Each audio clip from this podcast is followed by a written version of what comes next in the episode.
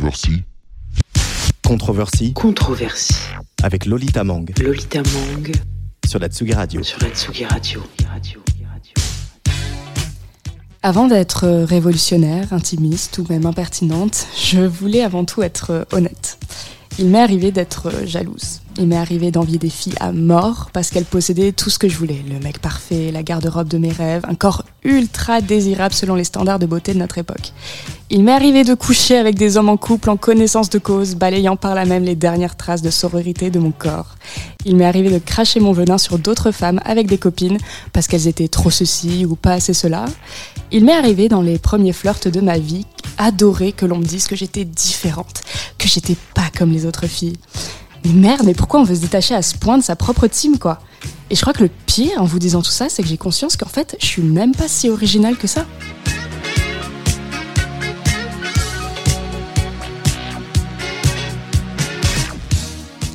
Bonjour à toutes et à tous et bienvenue dans Controversie, l'émission à la fois intimiste, révolutionnaire et salement impertinente.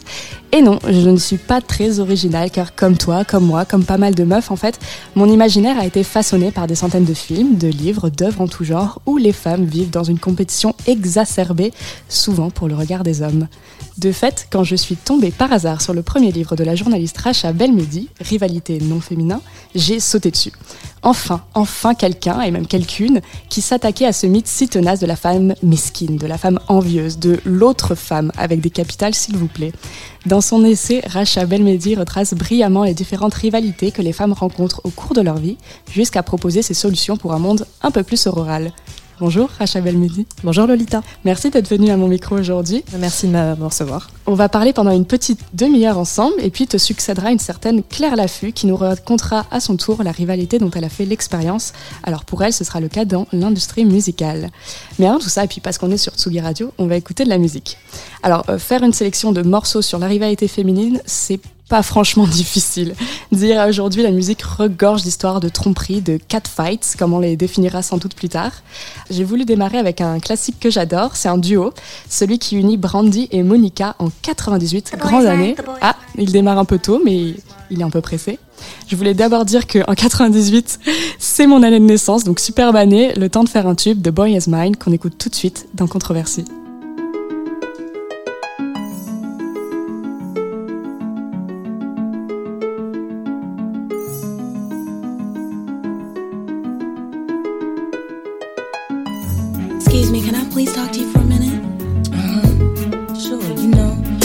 Look kind of familiar. Yeah, you do too. But um, I just wanted to know, do you know somebody named? You, you know his name. Oh yeah, definitely. I know his name. But I just want to let you know that he's mine. No, no, he's mine.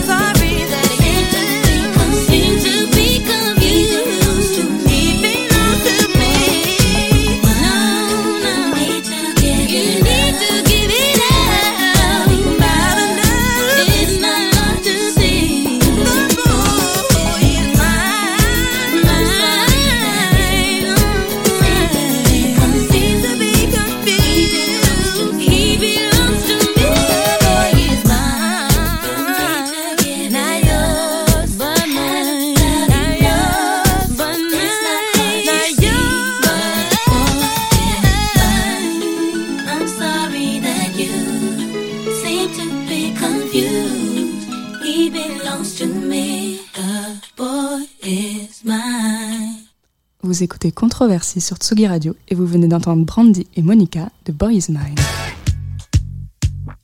Controversie. Controversie avec Lolita Mang sur la Tsugi Radio.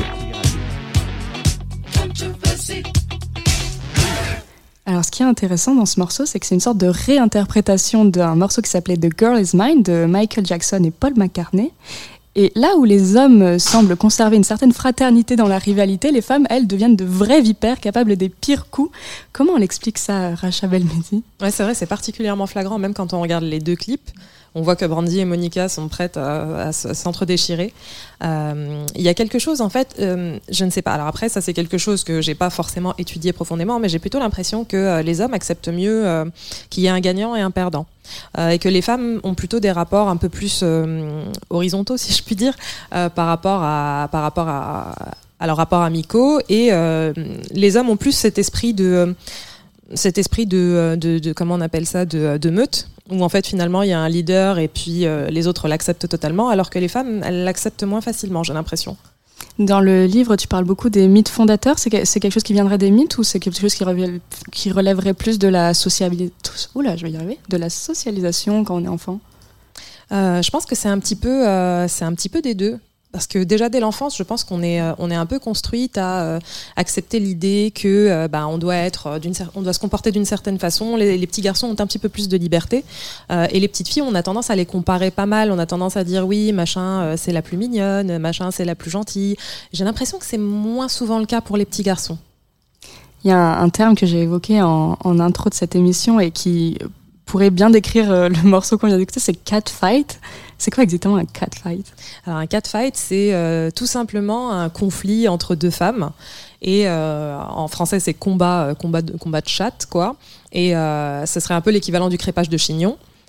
Et en fait, on a tendance un peu à désigner tout et n'importe quoi sous, ce, sous ce nom, quoi. C'est-à-dire que il suffit qu'il y ait un simple désaccord entre, je sais pas moi, deux femmes politiques, et là, on va assez facilement parler de catfight, de crépage de chignon, alors que bah, elles, en, elles en sont jamais venues aux mains, et c'est euh, assez euh, assez excessif peut-être. Il y a d'ailleurs un, paradoxe que tu soulèves dans le livre et qui, moi, m'a- m'a beaucoup fait euh, réfléchir. C'est celui de. Il y a l'interprétation, enfin, ou plutôt la, la représentation des femmes méchantes, des femmes mesquines. Tu parles de Kim Anne Chevalier, c'est ça qui dit que les femmes seraient plus naturellement, plus normalement portées à être méchantes. Mais juste après, tu écris, et je te cite, il y a une sorte de refus d'accepter la réalité de la femme violente, comme si la reconnaître revenait, entre autres, à minimiser l'ampleur de la violence des femmes.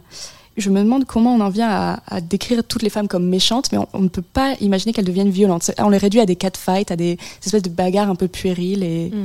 Oui, c'est hyper paradoxal. C'est-à-dire qu'en fait, il y a vraiment cette négation de la violence des femmes qui serait par nature euh, maternelle, euh, douce, euh, et par ailleurs, voilà, qui serait hyper méchante, hyper vicieuse. En fait, la différence, c'est qu'on va considérer que les femmes, leur violence va s'exercer, va s'exercer pas forcément de façon physique, mais plutôt par des paroles. Par... C'est ce qu'on entend souvent d'ailleurs. euh, c'est assez, euh, assez controversé, c'est assez particulier, mais on entend souvent parler euh, des hommes, de certains hommes battus qui se plaignent justement de plutôt de violence morale ou de choses comme ça.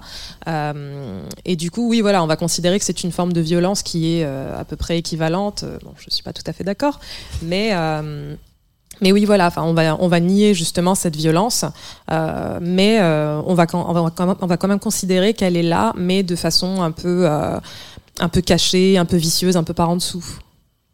Alors, on est rentré tout de suite dans le vif du sujet, mais j'aimerais qu'on revienne un peu quand même sur ton parcours. Il est né comment, toi, ton féminisme?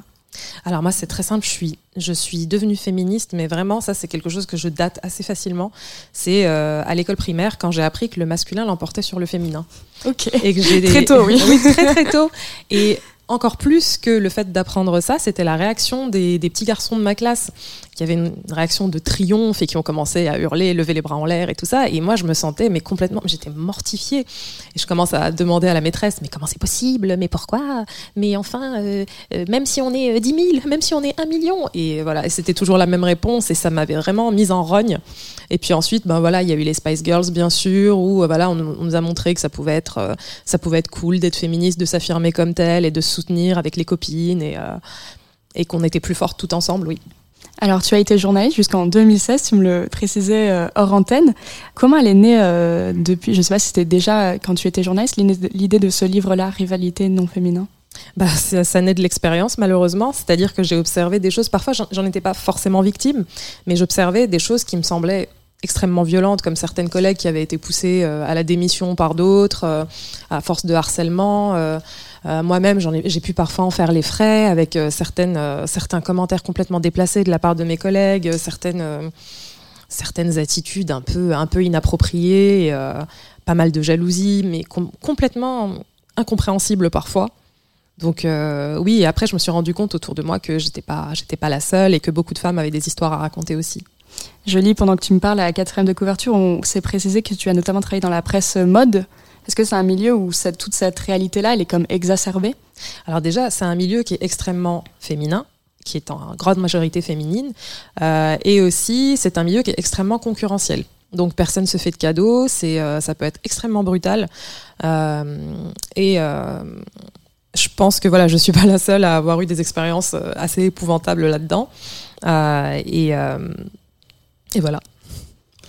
Pour avoir également fait des stages dans des, des magazines de, de presse de mode et de presse féminine, il y a cette euh, sorte de... En fait, il y a une surreprésentation des corps, euh, de corps minces, de corps jeunes, avec euh, notamment la fréquentation des mannequins, quand on est nous-mêmes journalistes, qu'on n'est pas typiquement mannequin. Et j'ai l'impression que c'est- ça faisait partie, enfin, en tout cas, c'est une des choses qui engendrait vraiment un certain mal-être chez les journalistes femmes. Oui, bien sûr, la presse féminine, euh, enfin la presse féminine de l'époque en tout cas. Euh, moi, je la lis plus depuis un petit moment, mais euh, c'est un peu la foire, la foire à l'insécurité. C'est-à-dire que euh, on est assailli de représentations complètement irré- irréalistes pour pouvoir euh, justement euh, euh, porter euh, le vêtement qui nous fait envie. Et, euh, et les femmes, du coup, euh, sont constamment exposées à ce genre d'images, ce qui, euh, voilà, forcément renforce euh, leur sentiment d'insécurité. euh, et euh, d'ailleurs, ça se traduit aussi dans le comportement de certaines journalistes qui sont euh, parfois, parfois, parfois, parfois prônes à, à s'affamer pour justement pouvoir ressembler à toutes ces, euh, tous ces mannequins qu'elles côtoient. Euh, et puis, euh, voilà, c'est des choses que j'ai aussi vécues dans dans ma vie, dans ma vie de journaliste, où on était, certaines filles passaient leur temps à surveiller ce que, ce que les autres mangeaient et faisaient des réflexions parfois. Euh, une fois, j'ai mangé une assiette de frites et euh, voilà, tout le monde m'était tombé dessus en mode euh, ah bon bah c'est bien, tu t'autorises les frites, c'est cool. Bon en même temps, tu peux te le permettre. Bon à l'époque, je pesais 50 kilos, mais voilà, c'était des réflexions assez bizarres. Moi, je, je regardais jamais les assiettes des autres, ça m'intéressait pas trop. Et à partir de ton vécu, justement, et comment tu as commencé ce livre? C'est-à-dire, il y a beaucoup de témoignages que tu as recueillis, et puis en même temps, je suppose que tu as dû te plonger dans une bibliothèque assez phénoménale, parce que tu remontes du coup des mythes euh, grecs, par exemple, jusqu'à euh, des affaires euh, très récentes et des morceaux très récents. Oui, c'est ça. En fait, c'est euh, parti. En fait, parti d'une expérience personnelle euh, où j'avais subi du harcèlement de la part d'une responsable. Euh, et euh, du coup, j'ai décidé vraiment de m'emparer, de m'emparer du sujet. Et puis, j'ai commencé à poser des questions autour de moi pour me pour essayer de me rendre compte si euh, voilà ça concernait que moi ou si d'autres personnes se reconnaissaient dans ce type de schéma. Et euh, j'ai passé euh, euh, un appel à témoins sur Internet et là j'ai reçu, j'ai arrêté de compter à partir de 300 réponses. Et là, je me suis rendu compte qu'il y avait un nombre incalculable de femmes qui avaient envie de me raconter cette expérience-là et qui le vivaient extrêmement mal, encore plus mal justement parce qu'elles avaient subi du harcèlement de la part d'une femme. Du coup, voilà, je me suis dit bon, bah, là, on tient quelque chose, et j'ai décidé de creuser un petit peu plus. J'ai essayé, j'ai essayé de comprendre d'où ça pouvait venir, et effectivement, je suis remontée jusqu'au mythe antique, jusqu'à jusqu'à la Bible, jusqu'à jusqu'à tout ça, et puis j'ai essayé de, décortiquer tout ça pour essayer de comprendre pourquoi les femmes ont tellement intériorisé l'idée qu'elles sont absolument rivales, oui. Comme je le disais au début de cet épisode, du coup, la bibliothèque de morceaux euh, de musique sur la rivalité féminine est foisonnante, donc qui est surpris personne. J'aurais pu choisir euh, Diam Sevita, j'aurais pu choisir euh, You Belong With Me de Taylor Swift, dont le clip est parlant, ou encore euh, l'évidence des évidences Girlfriend d'Avril Lavigne. Et puis, je me suis dit, on aurait pu penser qu'à l'ère euh, où la sororité est un mot hyper en vogue, à l'ère post-MeToo, comme on l'appelle, ce genre de texte ne ferait plus irruption dans nos chansons pop préférées. Mais il n'en est rien, et c'est même Ariana Grande qui nous le prouve.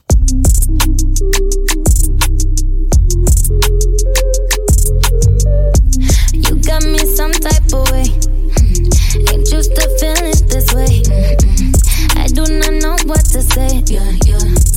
But I know I shouldn't think about it. So one fucking look at your face. Mm. Now I wanna know how you taste. Usually don't give it away. Yeah, yeah. But you know I'm already thinking about it.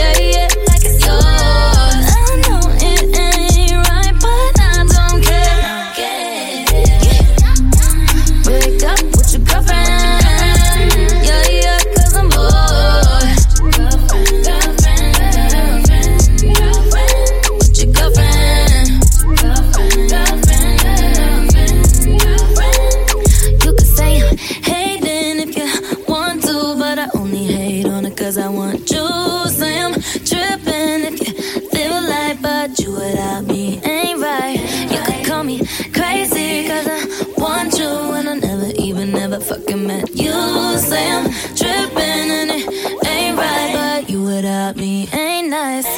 Yeah. Break up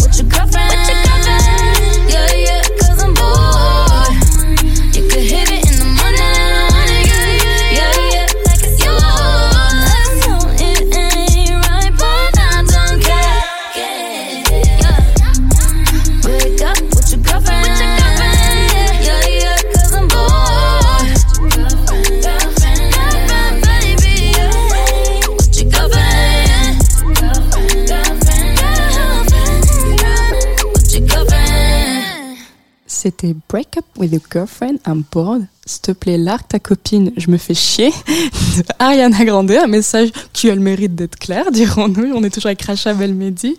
J'avais relevé une citation à ce propos euh, dans ton livre, page 197, parce que je suis précise. Tu disais Définir les femmes par leur lien avec un homme est ainsi chose commune et participe à les antagoniser en leur attribuant des titres qui, d'une certaine manière, les lieront de force avec d'autres femmes tout en constituant une hiérarchie. Et c'est dans un chapitre que, dont j'aime beaucoup le titre, c'est Ex, actuel, futur, se définir à travers un homme. Et ce, ce podcast va être intitulé, euh, je pense, euh, C'est qui l'autre femme? Donc j'ai envie de te poser la question, c'est qui l'autre femme? Est-ce qu'elle existe? Oui, c'est ça. Bah, en fait, euh, l'autre femme, elle existe parce que voilà, parce qu'on veut, parce qu'on veut qu'elle existe. C'est nous qui la créons finalement.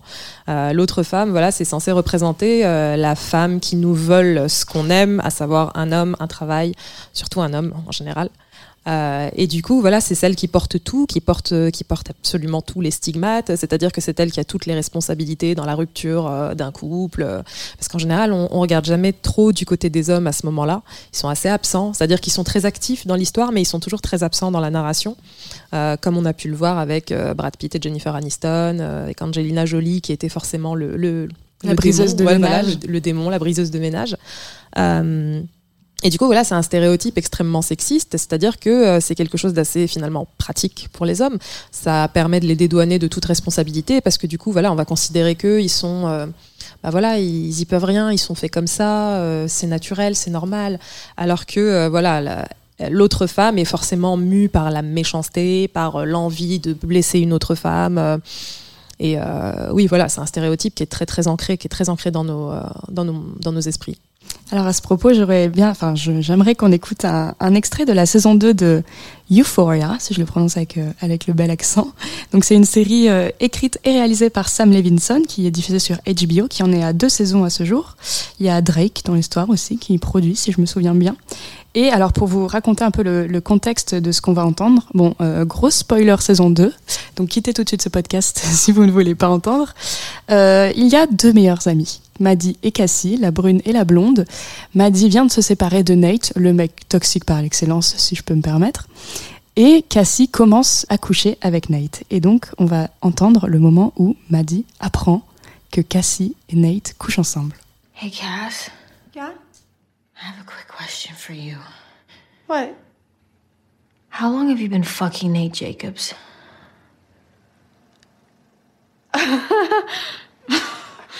What? What? What, what are you talking about? How long have you been fucking Nate? I'm not. I'm not.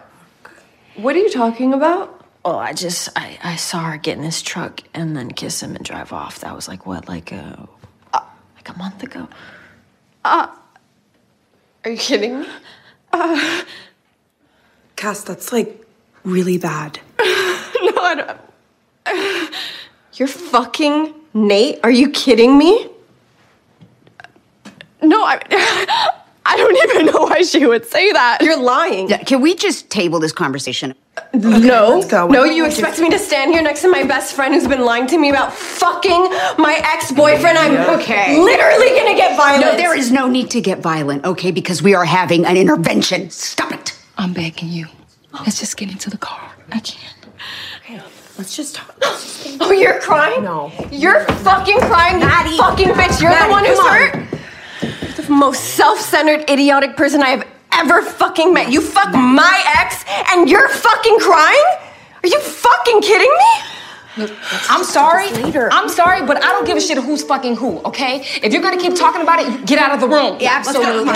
You're being an animal I don't, right now. I, don't even, I don't even know why you're believing her. She's a drug addict. How long have you been fucking him? Be honest. Maddie, let's just do it later. Cat, shut the fuck up. How long have you been fucking him?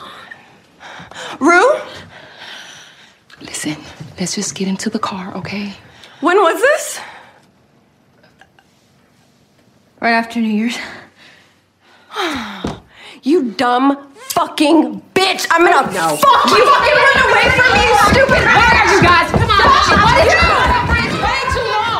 De retour après cette cacophonie de cris et de larmes. Donc ça c'est Maddie qui apprend que Cassie couche avec Nate. Euh, assez dramatique en effet, on se le disait en antenne, assez Robert De Niro dans l'interprétation.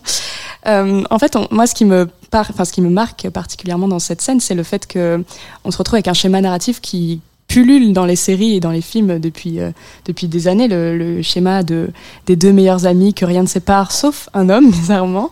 Euh, Est-ce que tu, tu l'avais déjà observé notamment en préparant le, le livre? Ah oui, ça c'est un grand classique. hein, finalement, Euh, on en parlait à l'instant. euh, c'est quelque chose qu'on retrouvait déjà dans Gossip Girl il y a une quinzaine d'années et qu'on retrouve aujourd'hui comme un miroir, alors que voilà, enfin, 15 années sont passées et finalement c'est toujours la même histoire, ouais. Il y a eu un avant et après l'écriture du livre dans ton rapport aux autres femmes ou c'est où en fait ça a été très naturel très tôt pour toi la, sororité par exemple? Alors, je sais pas si je suis toujours soror. Je pense que je suis absolument pas parfaite sur ce sujet, mais j'y travaille en tout cas. Euh, en revanche, ce qui a été hyper important pour moi, ça a été la prise de conscience de certains de mes biais aussi. C'est-à-dire que certaines femmes évoquaient, euh, m'évoquaient euh, les leurs, et moi, je me rendais compte que oui, ça pouvait m'arriver de me comporter comme ça aussi, et j'ai décidé vraiment de pointer tous ces tous ces petits défauts finalement et d'essayer de travailler dessus, d'y réfléchir beaucoup et voilà, je suis pas parfaite mais euh, je travaille, je, travaille vraiment très fort à ça. Tu mentionnes d'ailleurs euh, à la fin du livre, non pas, je spoil pas beaucoup, mais tu parles de Alice Coffin, qui elle euh, s'était bien fait tirer dessus euh, dans les médias à propos de son livre Le génie lesbien, parce qu'elle a affirmé s'être, elle a affirmé ne lire que des œuvres de femmes, il me semble, ou, de, ou ne regarder que des films réalisés pour- par des Oui, femmes. en gros, elle leur donne la priorité, ouais. Exactement. Et donc tu suis un peu son exemple et tu te réappropries beaucoup d'œuvres de femmes, c'est ça? Oui, alors ça, je me suis rendu compte que je le faisais déjà depuis un petit moment. C'est-à-dire qu'à partir de, je sais pas moi, il y a, il y a cinq ans peut-être, euh, j'ai commencé à relire Annie Ernaux que j'avais lu au lycée. Euh, et j'ai commencé à me replonger dedans. Et euh, à partir de là, j'ai commencé à lire pas mal d'autofiction féminine. Euh, et puis je me suis rendu compte depuis quelques années que je, lis- je ne lis que des, que des, des autrices. Que ce soit pour les essais, pour les romans, je leur donne, je leur donne la priorité, mais de façon assez naturelle. Et au final, ça me va très bien. Je suis très contente comme ça. Et pourquoi tu penses que ce statement, il a suscité autant de haine quand c'est Alice Coffin qui le dit?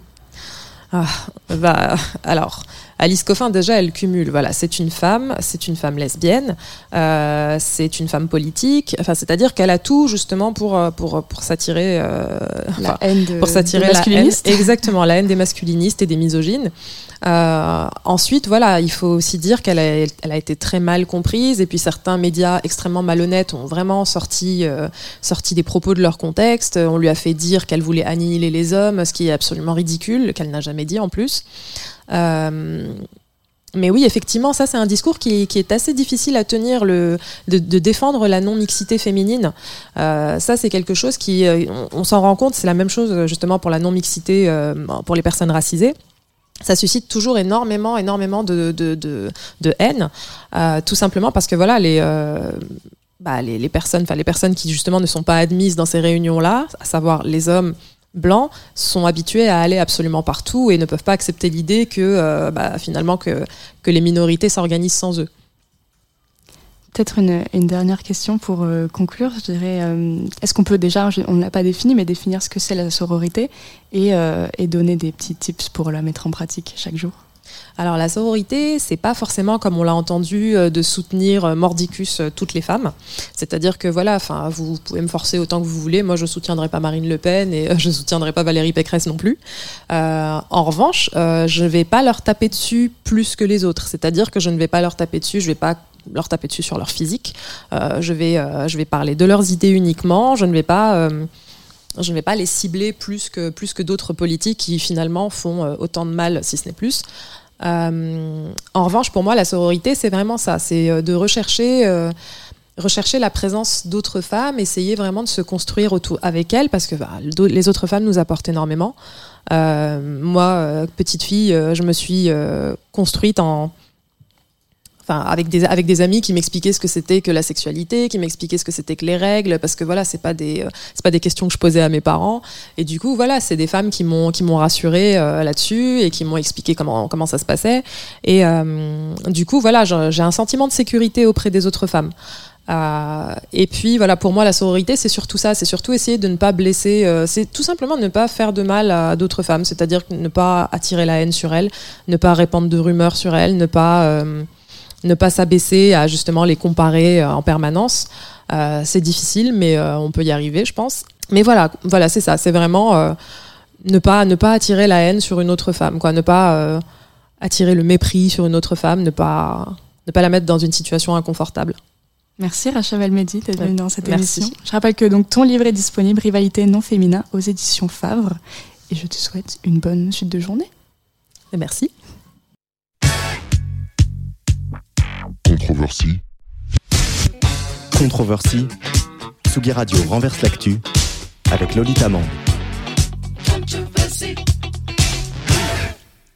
Bonjour Claire Laffut. Salut Lolita. Merci d'être venue dans cette émission. Alors pour te présenter, tu es chanteuse, réalisatrice, peintre, peintresse, on pourrait même dire. Oui, si tu veux. Une femme à part entière de l'industrie musicale. Euh, je t'ai invitée à, la lumière d'un phénomène qu'on a vu un peu émerger avec Musique Tout justement en, en 2020, mais euh, c'était un peu en marge de toutes ces histoires de violence assez choquantes. C'est un truc un peu plus pernicieux que Pomme notamment avait dénoncé euh, dans un témoignage pour Mediapart, dont j'aimerais que l'on écoute un petit extrait. On appelle ça sexisme ordinaire comme euh, le racisme ordinaire parce que c'est tellement intégré dans les gens, dans la, perception du monde de- des gens, que euh, du coup ça s'appelle ordinaire maintenant, euh, alors que ça ne l'est pas du tout. Euh, et voilà, quand, ça quand c'est allé plus loin, effectivement, j'ai vécu du harcèlement, j'ai vécu de la, manipulation. À un moment donné, j'avais 16 ans et, on me disait comment, comment m'habiller, comment me comporter. J'ai tourné un clip à 16 ans, on m'a demandé de m'épiler la totalité des, des, des poils de cuisse. J'avais jamais fait ça de ma vie. Alors, Pomme, elle est arrivée à 16 ans, comme elle le dit dans l'industrie musicale. Je me demandais, toi, à quel âge tu étais arrivée dans, cette industrie? Est-ce que tu trouves ça trop tôt? Je pense que c'est toujours un peu trop tôt quand on est une jeune euh, personne, euh, spécialement une femme. Moi, je suis arrivée en 2016, j'avais 21 ans. Mais je pense que c'est plutôt euh, le choc du passage de là d'où on vient à la grande ville et au requin, on va dire ça comme ça. Parce que toi, tu viens de la campagne euh, belge, c'est ça? Oui, c'est ça. Moi, je viens euh, de Charleroi, Namur, petit village euh, très simple. Et euh, j'avais des grands rêves, donc j'ai été les chercher, mais je me suis aussi confrontée euh, bah, à la hauteur de mes ambitions. Et euh, c'était trop tôt, mais en même temps, c'était le bon moment aussi. Bon, j'étais un peu euh, cueillie très tôt, on va dire ça comme ça, parce que j'ai appris mon mon métier sur le tas. Mon premier concert, il y avait déjà des journalistes et des, des directeurs de labels et j'avais pas eu du tout le temps de savoir un peu ce que c'était être artiste, chanteuse, défendre un projet. Donc oui, c'était trop tôt, mais en même temps, c'est comme ça que je vais le vivre. Ce qu'elle raconte aussi, Pomme, c'est le fait qu'il y avait beaucoup d'hommes autour d'elle et des hommes beaucoup plus vieux. Est-ce que c'était, ça t'a eu cette même expérience-là? Oui, oui, il y avait plus d'hommes que de femmes. Euh, J'ai senti une ambiance un peu certainement euh, patriarcale, mais en même temps, euh, j'ai pas de, de rejet. De, pour moi, je connaissais pas d'autres euh, réalités en fait. Donc pour moi, c'était normal que ce soit des hommes de entre 40 50 ans qui parlaient de ma musique, qui parlaient de mon profil, qui parlaient de ce qu'on allait faire et tout. Donc j'ai un certain caractère, mais je me suis un peu laissé faire et en même temps pas du tout. C'est un peu étrange. J'ai l'impression que mon instinct, euh, parfois il était forgé par eux, parfois j'étais en totale euh, rejection de ce qu'ils me proposaient. Donc euh, je pense que ça, ça arrive un peu partout aussi, quoi. Et en même temps, je pense que c'est ce ça le, tout le fond du problème, c'est qu'on ne comprenait pas qu'il y avait un problème, je pense. Est-ce Mm. que toi, t'as- enfin, quand est-ce que tu saurais identifier ton déclic? Est-ce que c'était avec Music To Me et tout, ou c'était avant, après? Oh, moi, mon déclic, euh, bah, il est arrivé assez tard. Je pense il y a quelques mois même.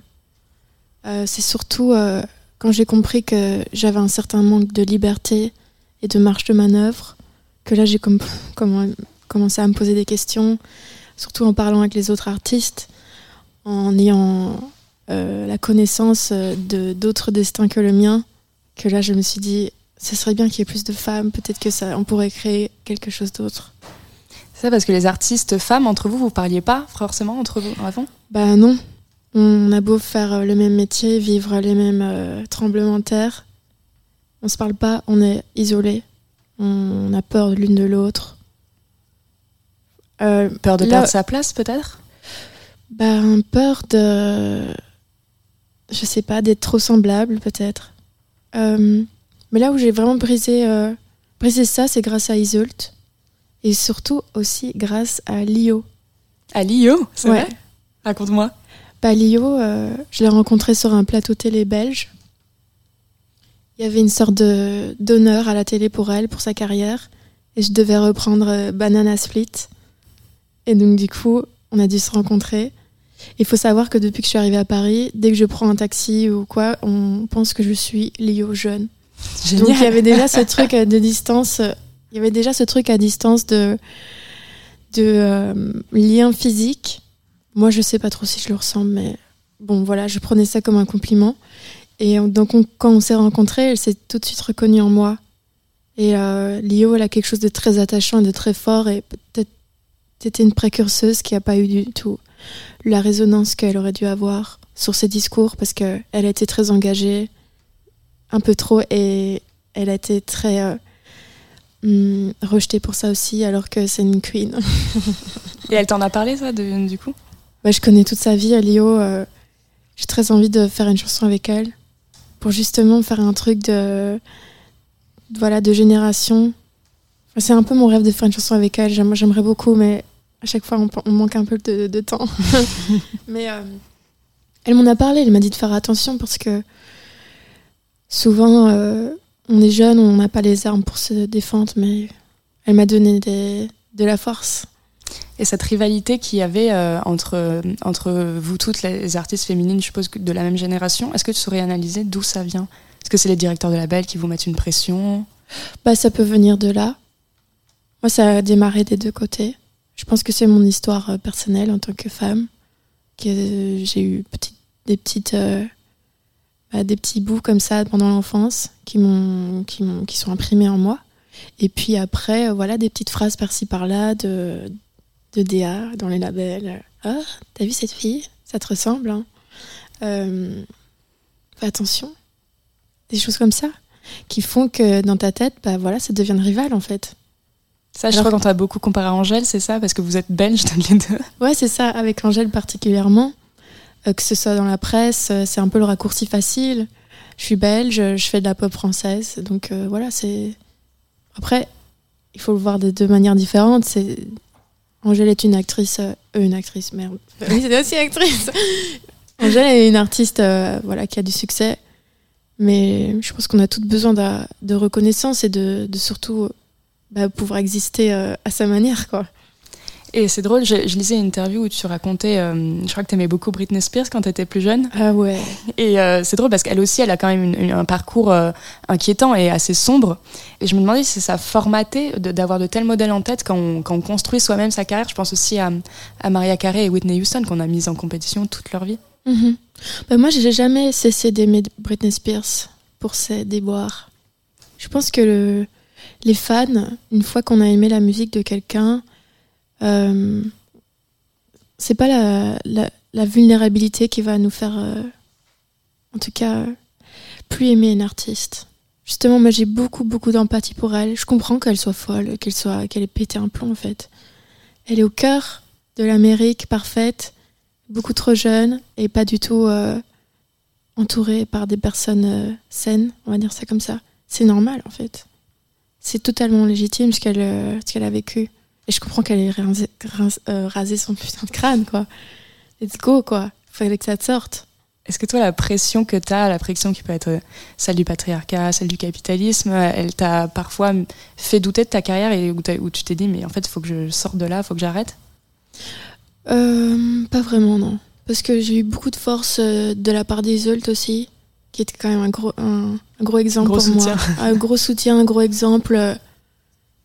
Euh, du coup, c'est pas vraiment ça qui m'a donné envie d'arrêter. Moi, je pars du principe que créer une carrière, c'est aussi créer des relations humaines et, et s'entourer et avancer ensemble. C'est plutôt euh, c'est des trahisons qui m'ont fait de- beaucoup de tort dans mon, dans mon entourage. Tu as sorti ton premier album euh, Bleu en 2021, donc l'année Oui. dernière. Et dedans, il y a un morceau qui s'appelle Sororité. Mhm. On va l'écouter, mais est-ce que tu veux le présenter peut-être avant? Ouais. Alors tout est pardon, tout a commencé encore grâce à Isolt, qui un jour m'invite dans un groupe WhatsApp avec 60 chanteuses françaises. En gros, il y avait tout euh, tout panier de euh, 18 ans à 70 ans, et on a commencé à parler. Et l'idée, c'était de discuter ensemble. Bon, c'était un peu euh, le dawa dans ce groupe euh, WhatsApp. Mais je Mais un trouvais beau que- dawa, non? Un beau dawa, mais il y avait un truc en, mode waouh, on se parle quoi. Et c'est Iseul qui a initié ça. Encore bravo à elle. Et ça m'a trop touchée. Je me suis dit, mais enfin, on se parle quoi. Donc on a commencé à, à se mettre en garde par rapport à des personnes euh, peut-être dangereuses du, du métier, à essayer de trouver des choses qu'on pourrait créer ensemble pour euh, rendre l'industrie plus saine. Donc ça, ça m'a inspiré cette chanson. Je me suis dit, waouh, j'ai l'impression de faire partie d'un mouvement et en même temps, il y avait toute ce- cette vague de, de féminisme qui commençait. Et moi, je savais pas trop quoi faire de mon féminisme, je t'avoue. Enfin, ouais, pour moi, c'était naturel, mais je savais pas trop quoi faire, quoi.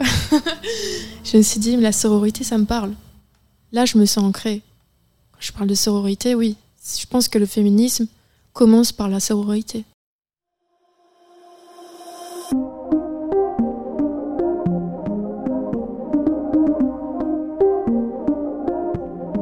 Ça fait des années qu'on est sœurs sans s'allier, ça s'est terminé. Adieu ma rivalité, bonjour à toi beauté, comment tu vas aujourd'hui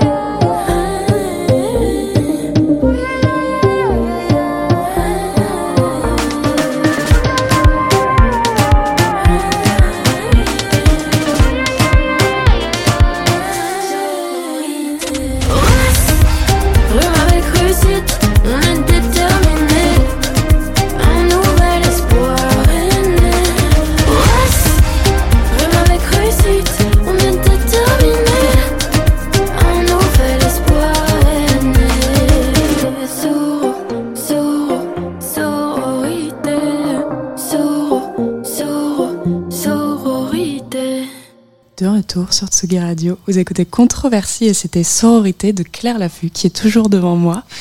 Tu disais euh, avant de lancer ce morceau que tu savais pas trop faire avec quoi, enfin quoi faire avec ton féminisme. Ouais. Mais comment il est né ce féminisme-là, je me demande?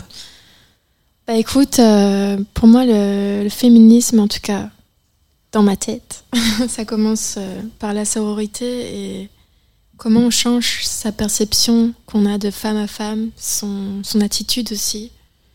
Et euh, moi, j'en avais marre. En fait, je suis trop jalouse des autres filles. J'en avais ras le poil. Je me suis dit, mais c'est une vraie souffrance. Euh, J'ai envie de, de, tuer cette souffrance, de, de changer mon état d'esprit, de me guérir de ça. Parce que c'est un peu comme une, un poison, une maladie, quoi, qui nous, qui nous pèse.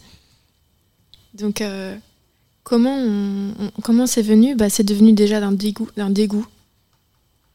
Et puis après, euh, j'ai de mettre des choses en œuvre, comme euh, faire cette chanson, et comme euh, créer des projets où j'allais pas être moi en avant, mais d'autres femmes. Comme par exemple, euh, j'ai host un dîner avec quatre autres artistes. C'est un, un projet que j'ai fait avec Dr Martins, où j'ai invité quatre artistes de milieux super différents à parler de leur carrière et de leur réalité. Et il n'y avait pas, il y avait pas de, de journaliste. En fait, il y a une caméra qui tournait autour de nous, et donc on parlait sans filtre. C'était un super beau moment, et c'était réalisé par euh, une amie à moi qui s'appelle Anouk, que j'ai aussi poussé en avant, quoi. Et ça fait du bien, en fait. Qu'est-ce que ça t'a appris ces discussions avec d'autres euh, d'autres artistes? Ça m'a appris qu'on a tellement de choses à s'apprendre l'une et l'autre. C'est un truc de fou. Il y a trop de choses. ça. Ouais, mais surtout, on est souvent seul avec soi-même et on pense que ça nous, ça ça frappe que nous. Mais il y a plein d'autres lectures, en fait, de tout ça. De, en fonction, en fonction d'où on vient, euh, en fonction de son parcours. Ça, c'est fou, quoi. On a vraiment mille versions de ça aussi et c'est en parlant qu'on qu'on libère tout ça. Et le mot sororité, il est venu récemment ou pas? Parce que c'est quand même un mot qui est particulièrement euh, à la mode, entre gros guillemets, en ce moment. Oui. Bah oui, c'est un nouveau mot. je m'amuse en concert, euh, je prends mon micro, je les ai en public et je demandais euh, à des mecs, alors Ça veut dire quoi? Qu'est-ce que c'est? Vous connaissez ce mot? Parfois c'est un gros nom, Un gros blanc. Ah ouais. un gros blanc, et parfois c'est euh, les mecs, il y, en a plein qui savent maintenant. Ça c'est cool. Mais après c'est avec un, avec beaucoup de légèreté aussi. C'est plus un petit check quoi. C'est quoi la réaction en concert quand tu joues sororité Comment Bah, tu l'amènes déjà? Bah déjà, euh, je déclare euh, aux femmes que c'est fini. Je suis plus jalouse d'elles, que je les aime. C'est assez euh, rituel, c'est un beau, un beau rituel. Ça fait du bien, quoi. J'ai l'impression qu'on est connecté là. Quand je commence cette chanson, je les regarde dans les yeux, j'essa- j'essaye de, de les, de les rassembler. Et cette chanson, c'est ça, c'est un cri de guerre euh, pour nous rassembler. Il y a une autre chanson euh, que tu as fait en 2019 avec une femme dont tu as déjà parlé, Isolt, qui s'appelle Nudes. Et euh, ce que je racontais hors antenne, c'est que moi, je t'ai vu lors d'un concert et pour amener cette chanson, tu dis, quand j'ai voulu faire une collab avec Isolt, tout le monde m'a dit, mais non, mais t'es folle, euh, elle est trop compliquée, cette fille. Ah ouais. Et que des hommes m'ont dit ça. Évidemment. Et bon, après, moi, j'écoute pas grand chose. Et euh, mais oui, le discours qu'on me tenait, c'était euh, mais tu laisse tomber, c'est une hystérique, c'est une meuf, euh, tu vas pas t'en sortir avec elle. Après, moi, j'ai eu un coup de cœur pour Isolde. Donc, on l'a fait, on s'est rencontrés. Et puis, de là est née une amitié. Mais surtout, on voulait s'amuser ensemble. Bon, après, c'est la seule euh, artiste avec qui j'ai collaboré. Et je pense qu'à ce moment-là, on était si différentes que j'avais aucune rivalité avec elle. Donc c'était facile en fait. C'est vrai qu'il y a quelque chose que j'aimerais qu'on souligne. Donc Isolt, c'est une femme qui est noire, c'est une femme qui est grosse, et je pense que c'est en partie euh, la cause de beaucoup de critiques qu'elle reçoit, Ouais. celle du, du racisme et de la grossophobie. Euh, toi, comme moi, t'es une femme blanche, t'es une femme mince. Est-ce que Ouais. tu, tu te sens un peu une, une sorte de, de mission de- d'utiliser tes privilèges pour, euh, pour essayer de... Bah ouais, après, je, oui évidemment, pour euh, soutenir euh, des artistes qui ont moins d'exposition, Euh, J'aime bien collaborer avec, par exemple, un, chanteur qui s'appelle Smalo aussi, qui est un peu comme Isolt et qui vient vraiment d'un coin compliqué à Bruxelles. Et euh, je trouve ça super important. En fait, je préfère poser des actes que, que parler, parler, parler. Donc sur les réseaux, je suis pas très engagée. Parfois, je peux être très remontée. Mais j'aime bien, euh, oui, si je peux, je le fais. C'est quoi le le dernier truc qui t'a vénère sur les réseaux? Oh, ce qui m'a trop vénère, c'est un, un connard euh, qui a critiqué euh, Clara Luciani euh, en disant que je sais pas qu'elle avait grossi ou je sais pas quoi, un truc débile comme ça. Je dis, mais Ouais, un truc à l'ancienne, bien. mais je dis, ah, mais what? Mais vous avez pas compris en fait. non, mais non, mais là vous allez vous prendre une, euh, une armée de. En fait, non, il y a pas. C'est fini en fait ça. Ça n'existe plus en fait. Oui, il y a un peu un truc de on laisse plus passer. Non Et hum, je pense que notamment, on a perdu un peu de peur qu'on avait avant de pas se sentir soutenu quand on faisait des call-out ou je suppose des choses comme Mais ça. Non, mais c'était limite, on jubilait de ça quoi.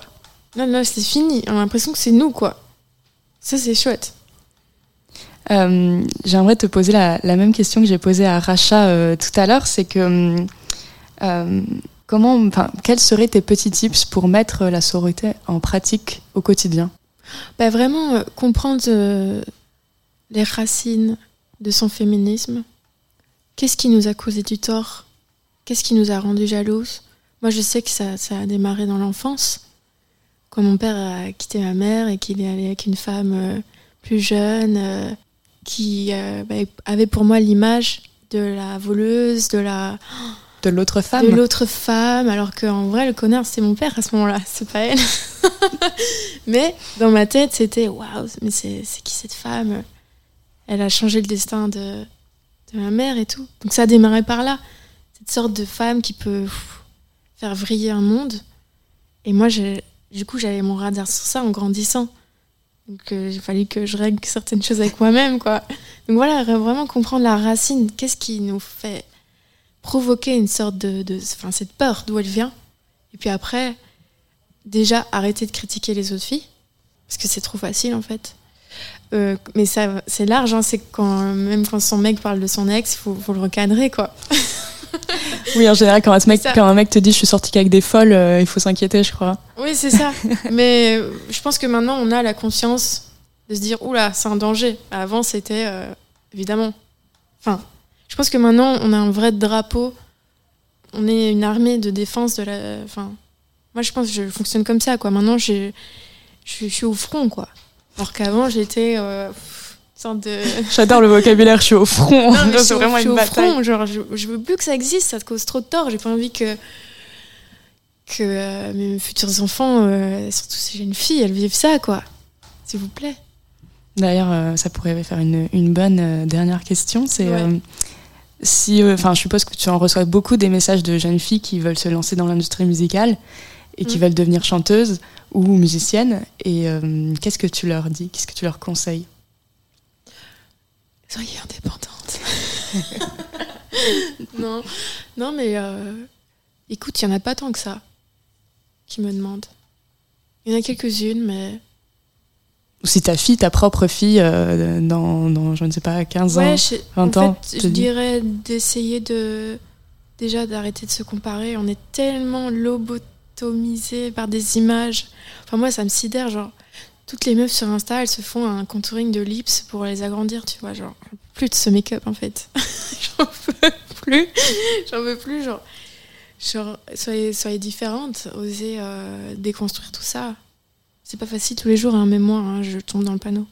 Mais euh, Est-ce que tu aurais un, un bouquin ou un film ou un, un album qui, toi, t'a aidé euh, à un moment de ta vie à justement à prendre du recul par rapport à tout ça?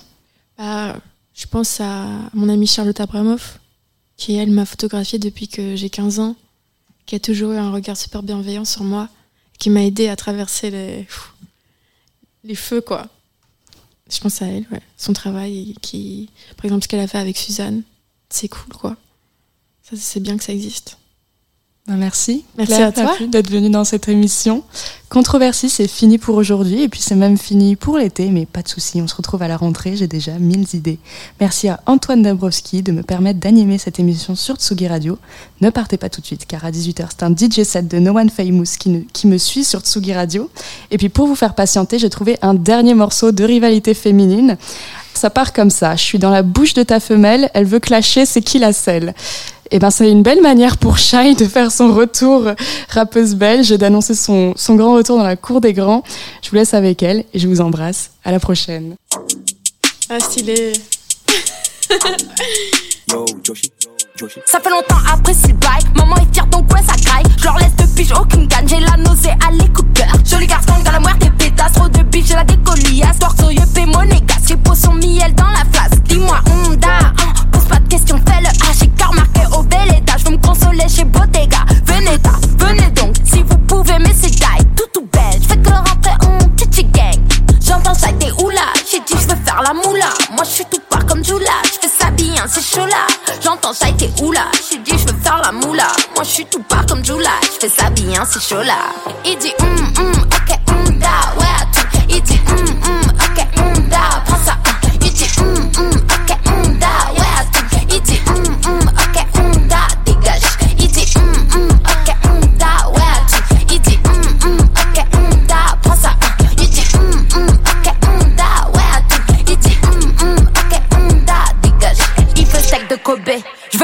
à B9. Toi, t'es comme t'es teubé. T'as pas de fesses, faut décaler. Je suis dans la bouche de ta femelle. Elle veut cacher, c'est qui la selle. Je suis de retour, c'est officiel. J'ai tant ces putes genre Israël. J'ai pas de réseau, envoie signal. Ah, ah, médicinal. Body rend pour réel. Je suis organe, ça c'est réel.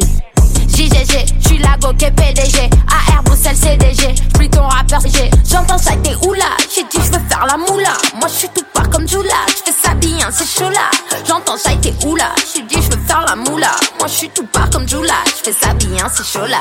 Il dit hum hum ok hum